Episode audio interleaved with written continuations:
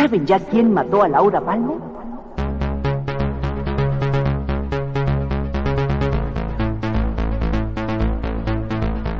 Está muerta, envuelta en un plástico. Ah, esto es emocionante.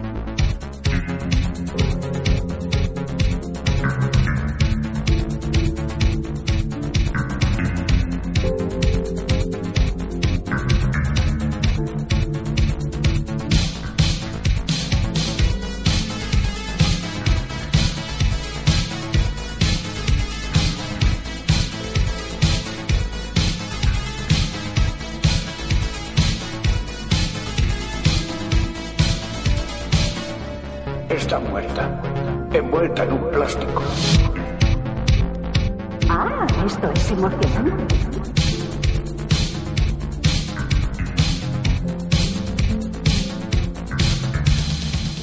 mató a Laura Palmer? Muy buenas noches y bienvenidos a un nuevo programa. Esto es Desde Twin Peaks. Yo soy Salva Valero y tengo conmigo a José. José, muy buenas noches. Muy buenas noches, Salva. Bueno, José, me temo que si yo te preguntase quién mató a Laura Palmer, no me puedes contestar. No, no te puedo contestar, no tengo ni idea. Bueno, esto es algo completamente extraño y atractivo a la vez porque Twin Peaks sabes que es una serie que encanta, que, que, tiene fascinada a gente. Fíjate la de tiempo que ha pasado desde Twin Peaks, es decir, desde que aquella serie nos cautivó aquellos primeros años de, de los 90 y de alguna manera, pues mira, te has ido escurriendo, has estado viendo otras series, otras películas, hasta llegar, por decirlo de alguna manera, virgen a este podcast. Sí, tal cual has dicho, porque mira que lleva años la serie y que me gustan ese tipo de series. Pues entre unas cosas y otras es ir dejándola, ir dejándola y, y hoy en día hasta ahora no la había empezado a ver y, y, bueno, tampoco sabía nada. Así que conocía el nombre de Laura Palmer y Twin Peaks, pero ya no desconozco ya el resto de, de cosas de la serie. Bueno, pues a mí la verdad es que José me parecía interesante elegirte como compañero de tertulia. Vas a estar conmigo, vas a estar conmigo programa a programa.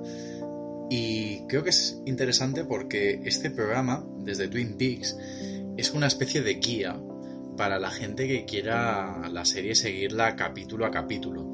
Por lo tanto, no vamos a hacer spoilers, solo vamos a hablar de lo que vayamos viendo y qué mejor que hacerlo con una persona que no sabe lo que va a pasar a continuación. Es decir, tú vas a vivir Twin Peaks como nosotros lo vivimos la primera vez que lo vimos y, nos quedamos tan, tan locos y tan prendados de, de esta serie. Así que yo creo que era algo muy interesante el poder compartir una serie de estas características con alguien que nunca la ha visto.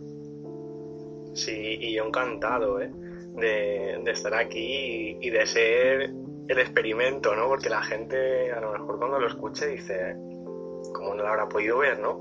Será una locura, pero no, no, o sea, no he visto nada y todo lo que diga, todo, eh, o sea, pueden ser mis teorías, porque todo lo que voy a decir va a ser de lo que veo y de lo que me puede surgir a mí en la cabeza, porque tampoco voy a, a mirar nada en internet ni voy a spoilear nada. Bueno, yo espero que te sientas un poquito más que un conejillo de indias en este programa. Te sientas algo más. sí, sí, hombre. Pero que, que, me gusta, ¿sabes? Ver como, como a lo mejor cuando lo escuche la gente, ¿no? Que diga, joder, qué extraño, ¿no? Que no lo haya visto y que lo esté comentando, ¿no? Y que, y que vean las sensaciones que a lo mejor que tengo yo, que a lo mejor ahora, después de ver vosotros la serie, ¿no? Como te puede pasar a ti, digas, uy, esto o esto que está diciendo a lo mejor se aproxima, ¿no? Uy, esto se está inventando una cosa que no tiene nada que ver, ¿no? Creo que puede ser curioso para todo. Puede ser curioso y además incluso hasta divertido, ¿no? El, sí. el, el ver cómo, cómo crea sospechas. Yo de todas formas te tengo que decir que, bueno, yo cuando Twin Peaks estrenó en Telecinco, yo era un renacuajo, era muy pequeño, entonces la entendía súper poco, no tampoco recordaba mucho.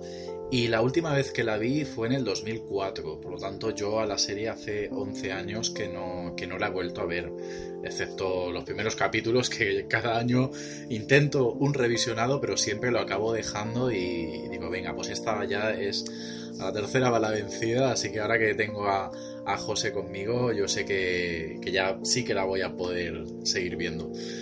José, yo te entiendo, te entiendo lo que dices, ¿no? Porque dices, bueno, es una de esas series que todo el mundo fliparía, si, pues lo típico, ¿no? En una tertulia de café dices, pues yo no la he visto. A mí me pasa, ¿sabes con cuál me pasa? Con Juego de Tronos. Yo sé que Juego de Tronos es una serie que encanta, que, que además también mueve muchas masas.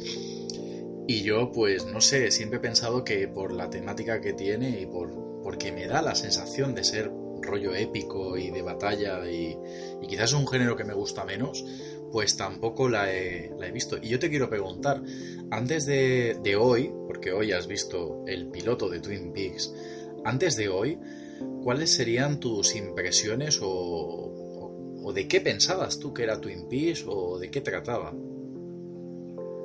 Pues, a ver, la verdad es que en mi cabeza solo aparecía la palabra misterio, ¿no? Porque yo, si tú eras pequeño, pues tú y yo tampoco es que nos llevamos mucho, ¿no? Pues imagínate, yo también recuerdo ser pequeño y que sea una serie de la tele. No recuerdo de si la he visto, no me acuerdo con mis padres, pero ya ves, si fuera pequeño tampoco me voy a acordar mucho.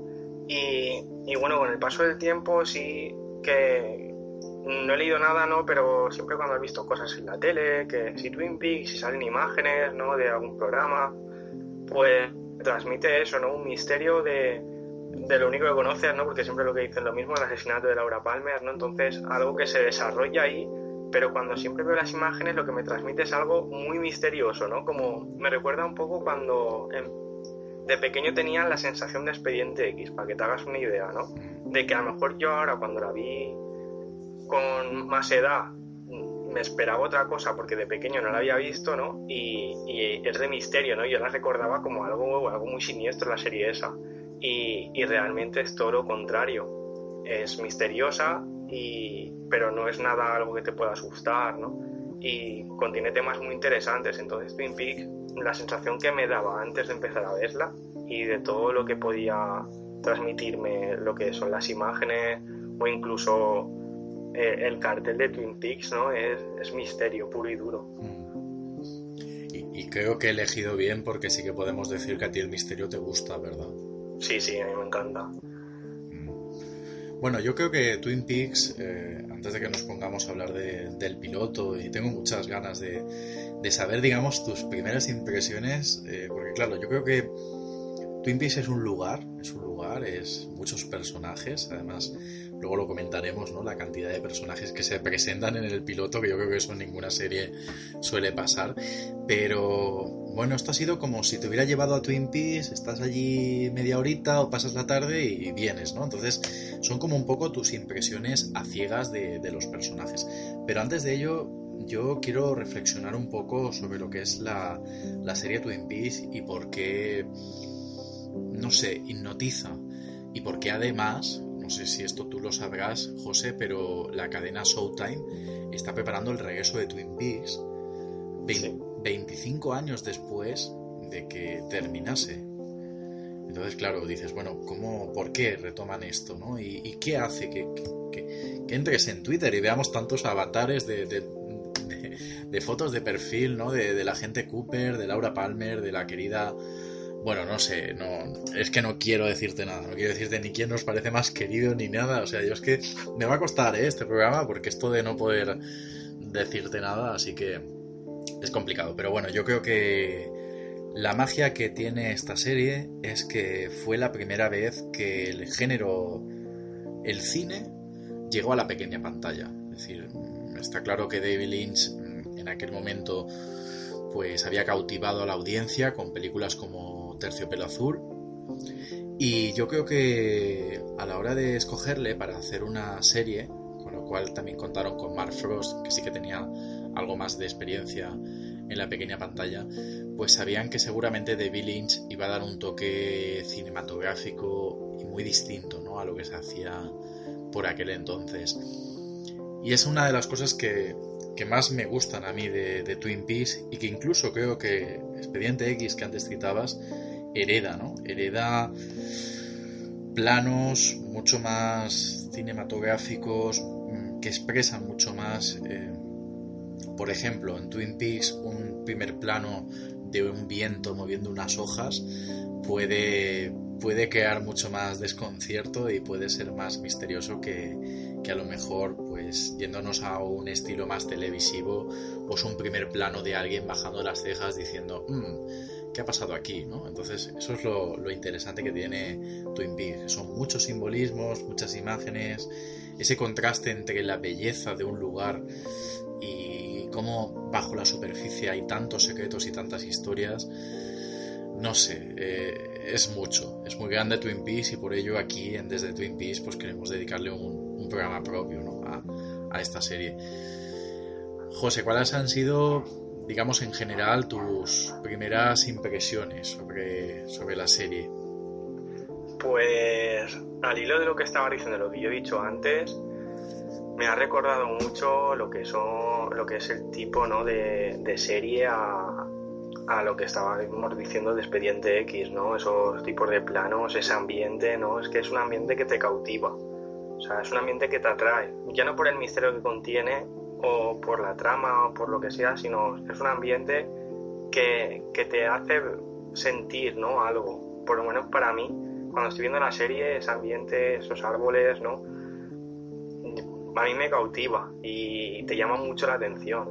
Y las primeras impresiones, o sea, así directamente te diría mucho misterio y muchos personajes a primera vista. O sea, es todo un popurrí, ¿no? Ha sido ver la serie y decir, ¿qué pasa? De no entiendo nada y no sé quién es quién ahora mismo. La verdad es que me he cogido enseguida a los personajes, ¿no? Porque a veces que me cuesta más.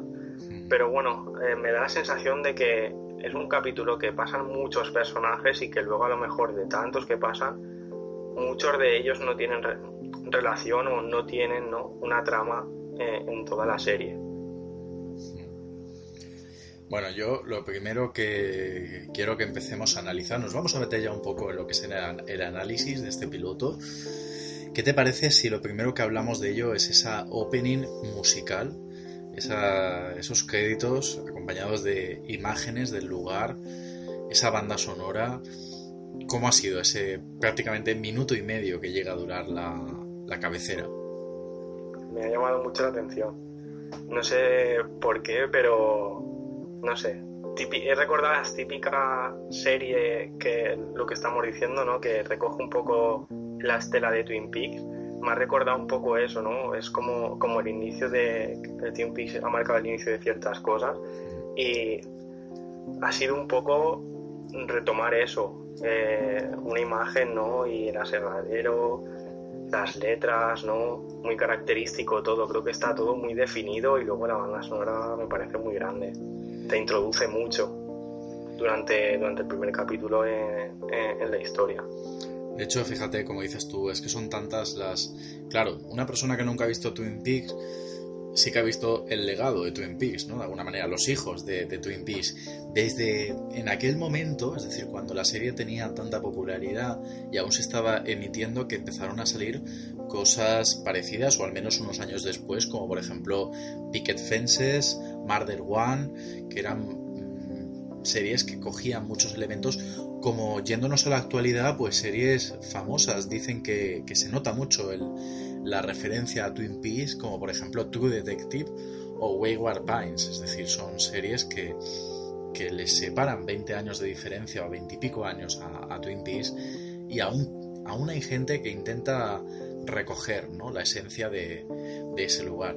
Y creo que en esos créditos musicales ya tenemos un poco ese alarde que vamos a ir viendo durante la serie de la belleza del lugar. Es un lugar eh, campestre, hogareño, eh, los habitantes están prácticamente a solo unos pasos de, la pura naturaleza, esa cascada, ese tronco, esa serrería. Y, yo creo que es, ya como muy envolvente, es decir, ya estás viendo imágenes de un lugar que no sé tú, pero a mí me dan ganas de querer estar allí o visitarlo.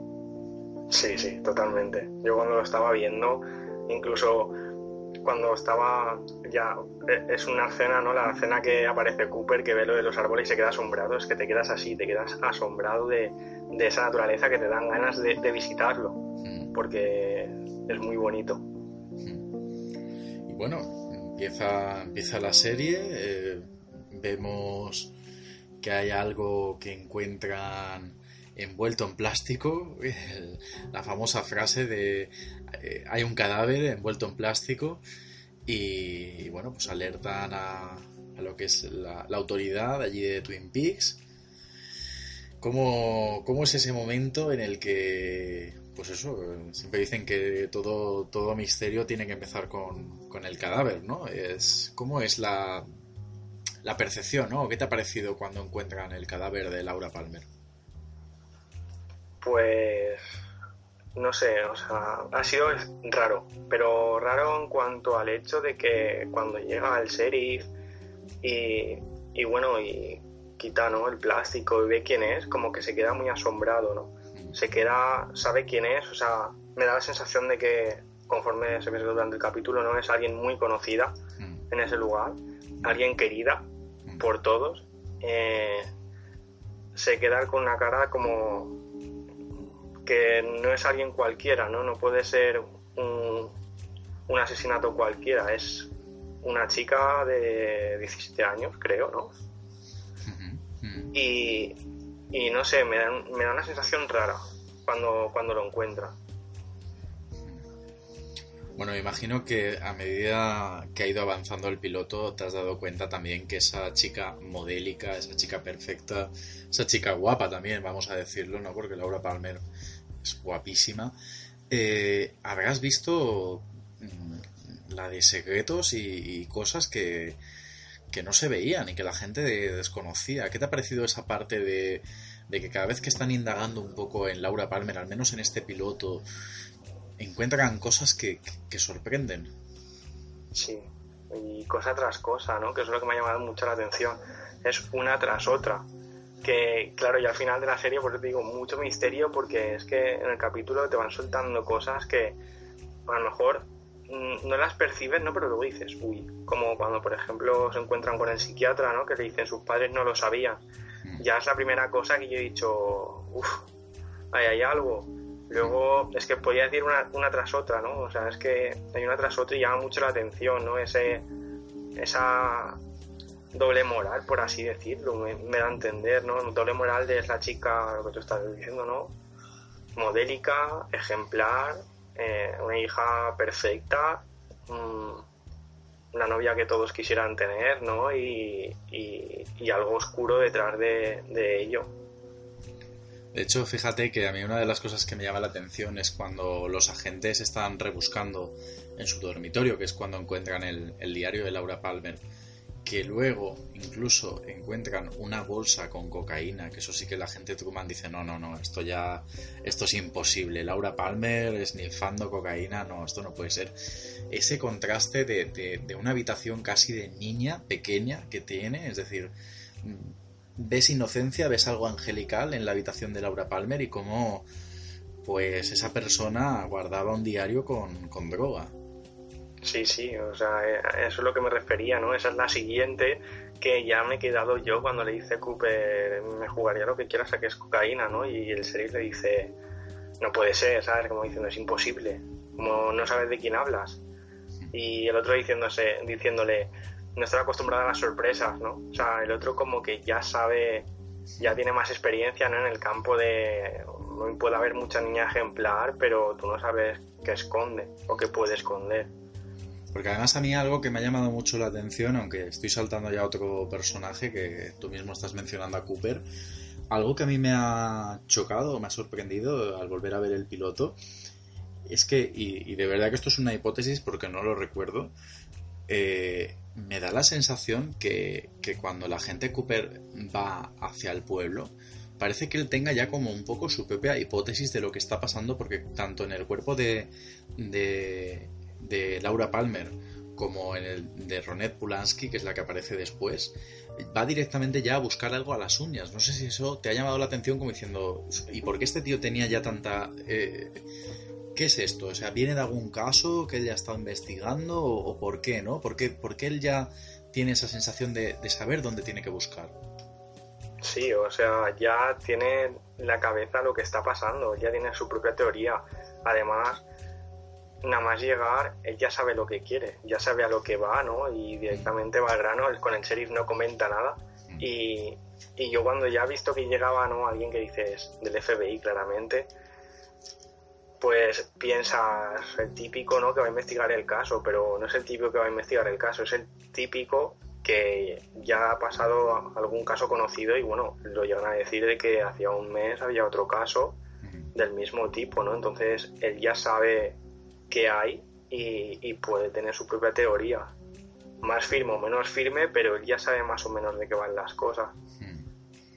Y luego además creo que, que, bueno, si es impactante cuando encuentran el cuerpo de Laura Palmer, es también muy impactante cuando Roné Pulansky vuelve a, al pueblo o al menos cruza ese puente y, la ves en ese estado totalmente catatónica, eh, la ropa rasgada, parece como unos cordeles atados a las muñecas. ¿Qué te parece todo esto? Muy extraño. Yo cuando la he visto incluso me pensaba que también estaría muerta, pero cuando la he visto no tenía eso, eh, la ropa a jirones, eh, heridas, Luego cuando está en el hospital, ¿no? Estaba prácticamente inconsciente y te quedas que no sabes ya, ¿no? ¿Qué, puede pasar? Y luego encima Cooper eh, quiere hasta, hasta interrogarla, ¿no? Y no puede. Y, es porque ya sabe porque, por dónde van los tiros, ¿no? Y como que es una manera de, aclarar un poco más las cosas porque ella está viva. Y, y esa persona puede ser un, una salvación, ¿no? por así decirlo, para, para saber qué ha pasado y, quién puede ser. Pero cuando sale la escena me ha llamado mucho la atención, ¿no? Conforme salía, era, era, vamos, que yo no contaba con que fuera ella. Y bueno, regresando un poco a Laura Palmer, ¿qué te parece los padres, no? Porque son también... es, es que claro, es que menudo, menudo notición, ¿no? Tanto para Leyland como, como para Sara, como... Vamos a ir desmigajando ya cada personaje. ¿Qué te parecen los padres de Laura Palmer? ¿Qué te parece el padre de Laura Palmer? Pues, a ver, sinceramente el padre lo he visto la típica persona, ¿no? Que se preocupa por su trabajo, tampoco se ve mucho ¿no? en el capítulo, pero se ve que está trabajando, ¿no? Y, cuando le llama la mujer preguntándole por la hija, como que no le da importancia, ¿no? O sea, es una importancia de va a estar bien, ¿sabes? No es, no es muy protector con ella. Con eso no quiero decir que hayan tenido mala relación o buena, pero que no parece una persona muy protector, es más, ¿no? Me da la sensación como que deja más a Laura un poco a su aire, por así decirlo. Como que no estaba, digamos, muy pegado a ella, ¿no? A lo mejor. Sí, posiblemente. ¿Y Sara Palmer? La madre me da la sensación todo lo contrario. Que tiene, incluso al principio, ¿no? La reacción que tiene, la veo como que parece que ya sabe que le ha pasado algo, ¿no? Que, no sé, podría ser una reacción de no está, voy a llamar a la gente, ¿no? Como ha hecho, y cuando ya vea que no hay nadie que la digamos, que tiene contacto con ella y que pueda estar desaparecida porque es muy extraño que se haya ido, ¿no? Pues ya sí entiendo que se pusiera nerviosa, ¿no? Pero la veo desde el primer momento muy nerviosa. No sé si es por ser súper protectora, por eso decía que el padre lo veo muy poco y a ella la veo muy protectora, o, o es porque a lo mejor podría sospechar algo de, pues de lo que pasará con, con Laura. Yo tengo que decirte, José, que se me sigue poniendo la carne de gallina con ese momento en el que Sara está escuchando a través del teléfono cómo su marido se desploma y se confirma que, han encontrado muerta a su hija. Ese grito, ese ritual casi animal de, desgarro, de haber perdido a, su hija, eh, cómo suelta el teléfono, cómo, cómo se destroza, o sea, cómo se derrumba esa mujer, me sigue pareciendo muy emocionante y muy emotivo, la verdad, lo veo... Es una interpretación que antes también hablábamos de los planos cinematográficos, pero también son interpretaciones que no estábamos acostumbrados a ver en la televisión de entonces y, me parece de verdad uno de los momentos clave del piloto. Sí, sí, tienes toda la razón. Incluso la reacción del padre, ¿no? Mm, te llama la, la, atención, ¿no? Como la madre lo escucha cuando el padre tira el teléfono y le dice y le dice el sheriff eso, incluso cuando él se lo dice a su compañero, ¿no? Que le dice que Laura ha muerto, o sea, es muy emotivo ese momento. O sea, es muy cuando lo ves es te llena, te lo, lo sufres, ¿no? Por así decirlo. Yo incluso, fíjate que este piloto, que durará pues, alrededor de unos 94 minutos, si no recuerdo mal, creo que tiene dos partes bien diferenciadas. La primera parte, que es más o menos hasta la mitad de, del capítulo, es como digamos más la parte emocional, es decir, nos, nos introducen a los personajes, vemos las vinculaciones que tenían todos con Laura Palmer, vemos el duelo, porque luego también hablaremos de Donna y cómo también me parece también una escena muy emotiva cuando ella empieza a balancearse ahí en, la silla, cuando descubre en el instituto que su amiga ha muerto. Y yo creo que veo dos partes muy diferenciadas. La primera como más emotiva, más del duelo, más de sentimientos y, de entender un poco las, las relaciones que hay, ya no solo mm, vinculadas a Laura Palmer, sino también entre ellos, porque hay también vinculaciones amorosas. Y luego una segunda parte que, me parece muy interesante porque ya toca de, de lleno eh, su, su, condición de, misterio, que además tiene elementos característicos de lo que es el género de misterio, como por ejemplo los objetos, cosas tan simples como pues si un colgante del corazón roto, el diario de Laura, eh, cosas que, te van dando pistas o te van mm, no sé, pareciendo algo también, pues, que te mantiene, ¿no? Y creo que ahí abraza más su, su condición de, de misterio. Sí, es, es donde ya se empieza a coger un poco todo, ¿no? Porque la primera parte es como más lenta, ¿no? Es toda la relación, el sufrimiento, ¿no? La situación que vive cada uno. Y, luego ya se coge, ¿no? Un poco la investigación y lo que tú has dicho, ¿no? O sea, la investigación y tanto las relaciones personales, pero ya como más fluido, ¿no? Más rapidez, más detalles, ¿no? Más el colgante, eh, van a visitar la escena del crimen, eh, como que es todo más fluido y, y, justo esa mitad, ¿no? Es lo que estás diciendo. Ya que lo mencionas, la escena del crimen también me parece escalofriante porque solo con ver cómo ha quedado el lugar, uno se, se pone a imaginar lo que allí puede haber sucedido y, y es incluso aterrador, un, abandonado vagón de metro, de tren, perdón. Sí, te pone mal cuerpo. Yo cuando la he visto en la escena me, ha chocado mucho, no sé por qué, pero ver el martillo, sangre, eh, si no recuerdo mal, ayer donde estaba el montoncito, ¿no? Con de arena, con el colgante y una y como un, un papel, ¿no? Mm. Me ha llamado mucho, es todo muy y eso incluso era como identificativo ¿no? de, del lugar. Hmm. Y bueno, nuestro gran héroe, el agente Cooper, ¿qué te ha parecido Cooper? Yo el primer capítulo, yo me iba a declarar fan, ¿eh? te lo digo. Solo en el primer capítulo. Me ha parecido un hombre muy peculiar. O sea, desde el minuto uno me ha gustado, digo, este tío. Y, y, luego lo ves y lo que estamos hablando, ¿no? Ya tiene su propia teoría, ya sabe a lo que va. Y, y, me encanta el momento ¿no? en el que coge a, Bobby y le empieza el interrogatorio y va por él. Y incluso le dice al sheriff, no es él, no, pero él sigue. él sigue como dándole y, y, es que encima se ríe, ¿no? El otro nervioso y él como diciendo, tranquilo, ¿no? Me parece, o sea, me ha encantado cómo, cómo lo ha hecho y, y te lo digo, ahora soy fan, de aquí unos cuantos no lo sé, pero ahora me parece un tío muy sensato, ¿no? Con, su trabajo, con muy meticuloso, el diario enseguida es que lo abre, no es que ni se lo piensa, ¿ves? eso y no, es el caso, ¿no? Sí.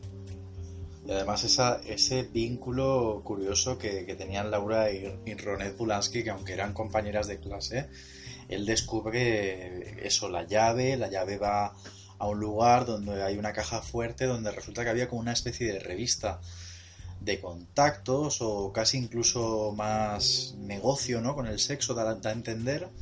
Y, ahí se anunciaba a Ronet. Sí.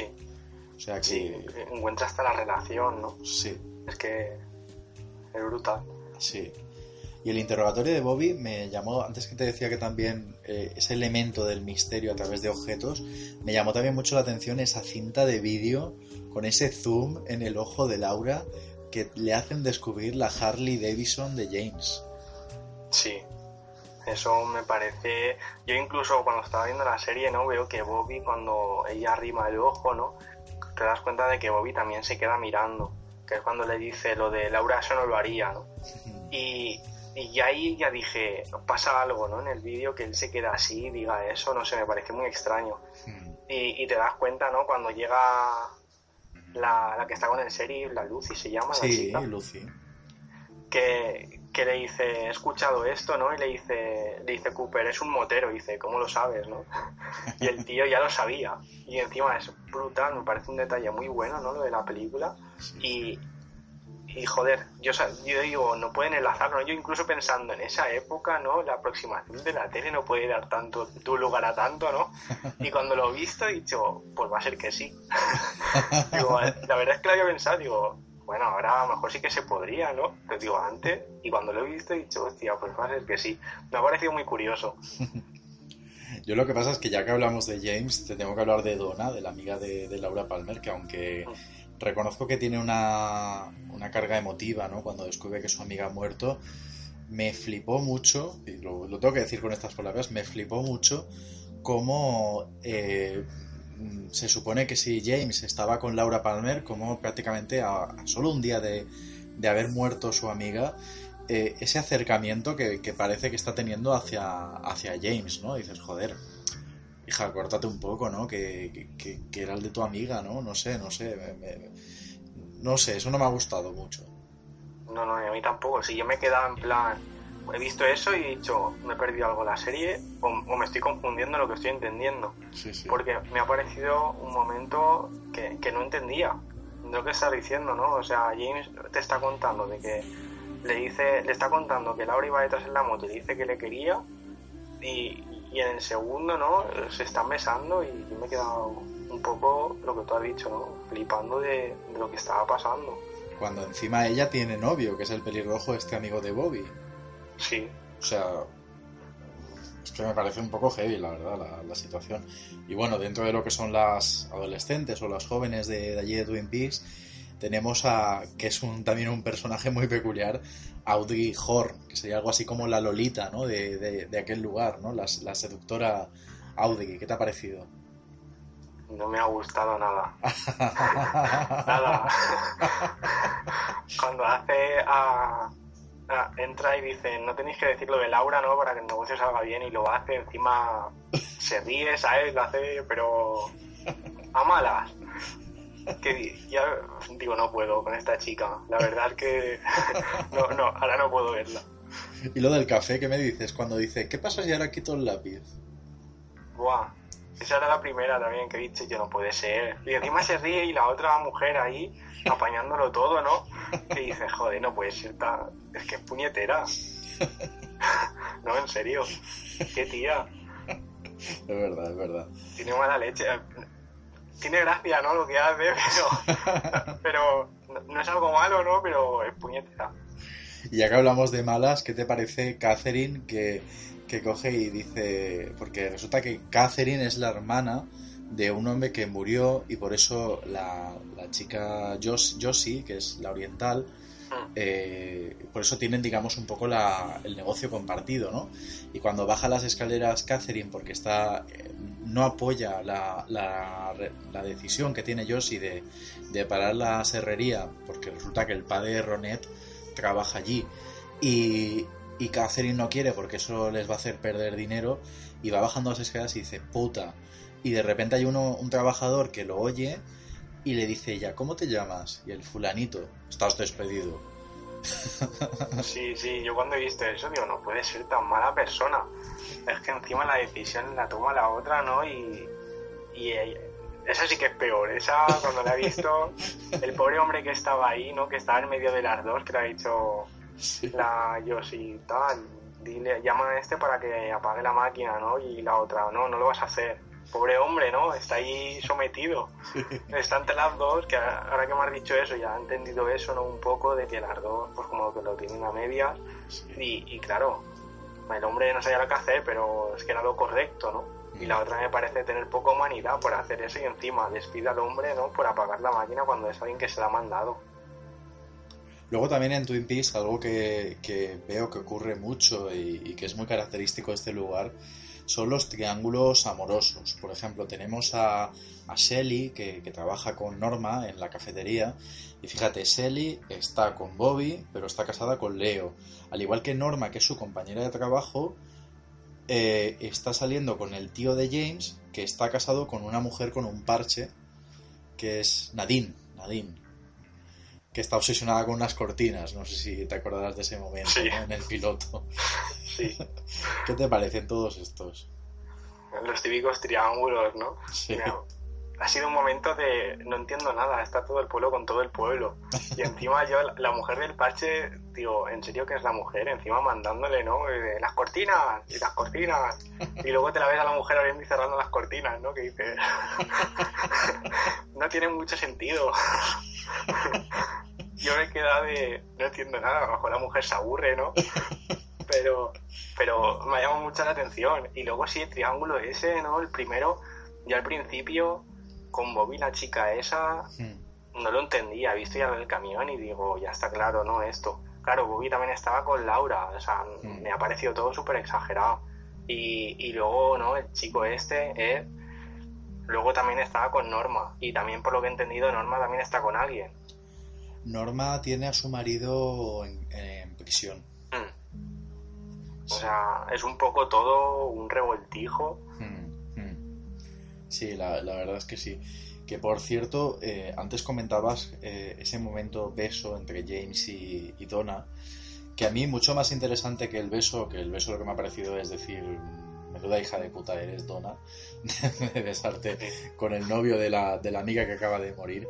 Me ha parecido muy interesante lo que ha relatado James, porque aunque no lo hemos visto, aunque no, no ha sido un flashback, nos ha hecho ver eh, cómo, cómo, se encontraba Laura prácticamente a horas, a pocas horas de, de haber muerto, ¿no? Y decir que estaba completamente eh, desconcertada, ida, asustada, temía por su vida, incluso le llega a hablar a James de, de un asesinato o de un chico muerto.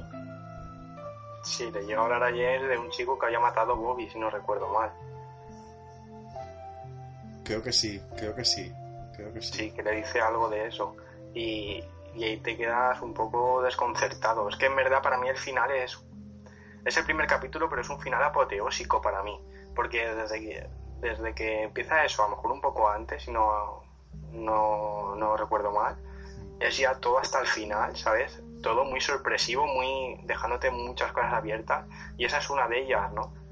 Y, y lo que te cuenta de Laura del, de antes de que pase, te da hacerte muchas preguntas, ¿no? De por qué, qué ha pasado, por qué ella está así, por qué Bobby mató a ese hombre y si ella está asustada por él. Da lugar a muchas preguntas.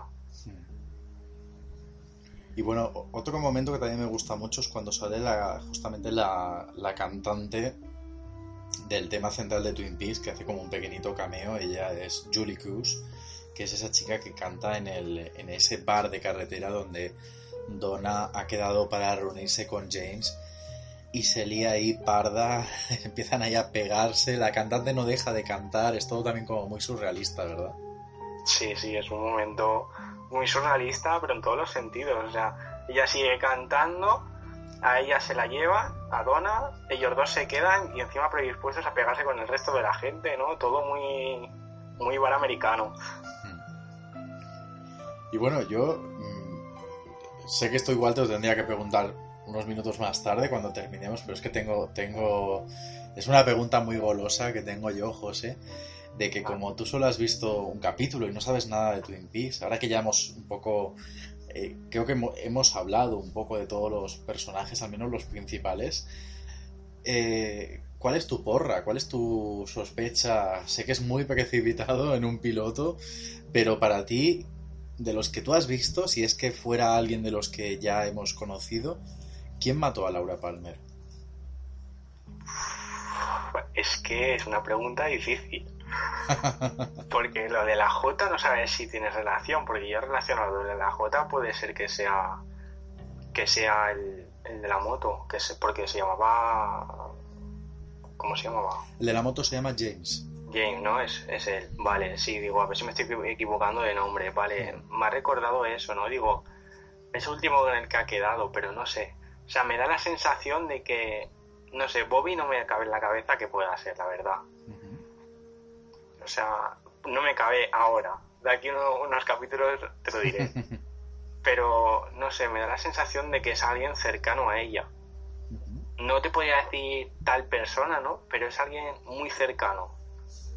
Incluso es que es, es alocado, pero yo te diría James no, pero es que Donna no la, no la imagino, ¿no? Pero, o sea, no sé, es alguien cercano a ella y en un entorno que, que es muy próximo a ella, como James o Donna, o sea, algo saben por mínimo que sea, ¿no?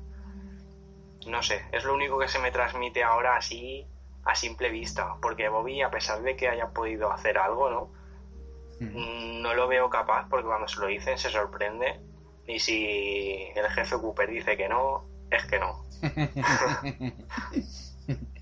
Ya que hablamos de Bobby, no sé si te has dado cuenta que el, el sargento Briggs, que es el padre de Bobby, este señor es el que hizo de padre de Scully en la primera temporada de Expediente X, ese gran capítulo, no sé si tú lo conoces, te acordarás de él, que se llamaba Más allá del mar, Beyond the Sea, que empezaba con Scully despertándose a mitad noche y viendo a su padre apareciéndose, pero que no oye el mensaje y, luego resulta que es porque se le ha aparecido, porque en ese momento había muerto. Ese, ese actor es el que vemos aquí en, en Twin Peaks. No, no lo recordaba eso de, de Expediente X, la verdad, ahora que lo has dicho. Por eso a lo mejor no lo he relacionado. E incluso ya que hablamos de Expediente X, yo creo que el agente Mulder tiene mucho. Tiene mucho. Inspiración. Hay mucha inspiración de Mulder, yo creo, con el agente Cooper.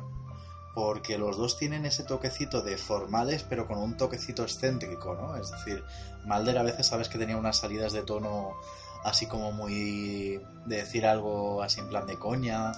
O por ejemplo, Mulder y esa obsesión por las pipas, que en este caso el agente Cooper está obsesionado con, con el café, por ejemplo, ¿no? Sí, yo creo que por eso es lo que me ha gustado, ¿no? Ese toque ese que tiene él, muy, que te digo, parece rarito, ¿no? Es, es muy peculiar, es un tío muy peculiar, es un tío que, es meticuloso, ¿no? Sabe a lo que va, sabe súper profesional, pero tiene sus cosas, ¿no? Que le hacen un poco extraño, por así decirlo. Y, ahora que lo has dicho, la verdad es que yo también la había relacionado un poco, ¿sabes? A, la gente Mulder por eso, porque es un poco eh, similar esa, esa personalidad. Y, y eso viene al hilo también de lo que hemos dicho antes, ¿no? El hecho de que Twin Peaks ha marcado y, y eso es una prueba de que de, de recoger, ¿no? Un poco el, el perfil ese de, de personaje. Y bueno, sé que eso, ese último fotograma con el que se despide el piloto ya te ha, te ha terminado de dejar muy loco. Sí, a mí, bueno, el último, o sea, a mí la escena de, de la madre, ¿no? Mirando las escaleras que dice, ¿qué pasa? ¿Qué pasa? ¿no? Y de repente es chilla y la siguiente imagen es la, una mano con un guante, ¿no? Recogiendo el colgante que sabe dónde está, que es donde la habían puesto James y Donna. Para mí ha sido de ya, ya ha acabado el capítulo. No, no me lo creía, quería que la verdad es que quería ver más, ¿eh? Pero, pero me he esperado. Claro, pero es que la verdad, da, da a entender, perdón José, da, da a entender como que, como que eh, ella se- se despierta o grita porque parece que, que en ese momento esté viendo, ¿no? Lo que está pasando. sí, da una sensación muy extraña. Es como si estuviera viendo, como si le fuera a pasar algo o estuviera viendo algo. Algo que, que le asusta. Han sabido, han sabido cómo atraparte, ¿verdad? Sí, la verdad es que sí. Y lo último, por eso te estaba diciendo antes que a- el que ha matado a Laura tiene que ser alguien cercano, pero por el hecho también de la escena esa final, ¿no? De ver el guante, recoger eh, un guante de, de una persona, recoger ese colgante que, que dices, ¿quién ha estado ahí siguiéndolos? porque tiene que ser alguien que está ahí y ellos dos no podían ser, a no ser que la cena fuera de después, porque ellos dos estaban en comisaría en ese momento. Entonces te da un poco de... Es alguien cercano que sabe que estaban ahí y que a lo mejor los ha estado vigilando y... no sé, mu- mucha, mu- mucha historia, ¿no? Que te hace pensar y dices, quiero que se resuelva. O sea que te ha, lle- te ha llenado el, el piloto de, de interrogantes, de sospechas, ¿verdad? Sí, la verdad es que es la serie de, de las que a mí me gustan, ¿no? De, ya no por el contenido de misterio ni nada, pero la típica serie que te engancha, ¿no?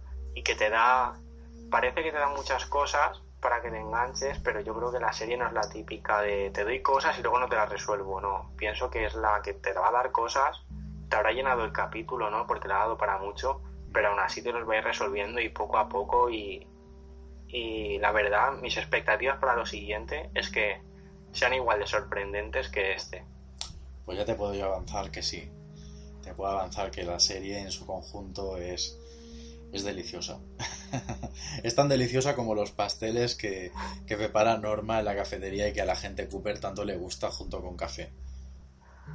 Pues me lo estás poniendo difícil, ¿eh? Te estoy poniendo Tener que- dulce para que, para que, para que enganche. Sí, sí, sí, sí. Tener que esperarme para verlo. Sí, sí, sí. Pues José, te tenemos entonces en el siguiente programa y poquito a poco iremos, iremos tirando de ese hilo a ver qué, a ver qué, qué tenía Twin Peaks, ¿no? Que tanto gustaba. Sí, y ya seguiremos contando las impresiones y a ver si voy generando nuevas teorías. Perfecto, lo vamos a pasar bien tú y yo entonces. Por supuesto. Pues muy buenas noches, José. Muy buenas noches, Salva. ¿Saben ya quién mató a Laura Palmer?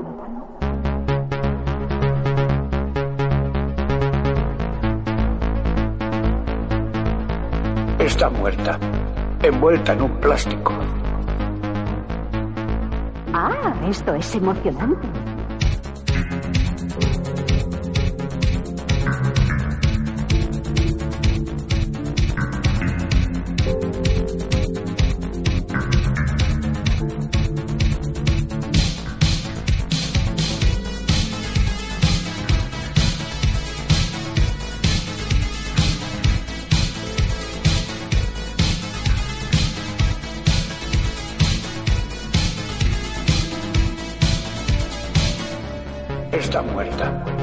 Envuelta en un plástico. Ah, esto es emocionante.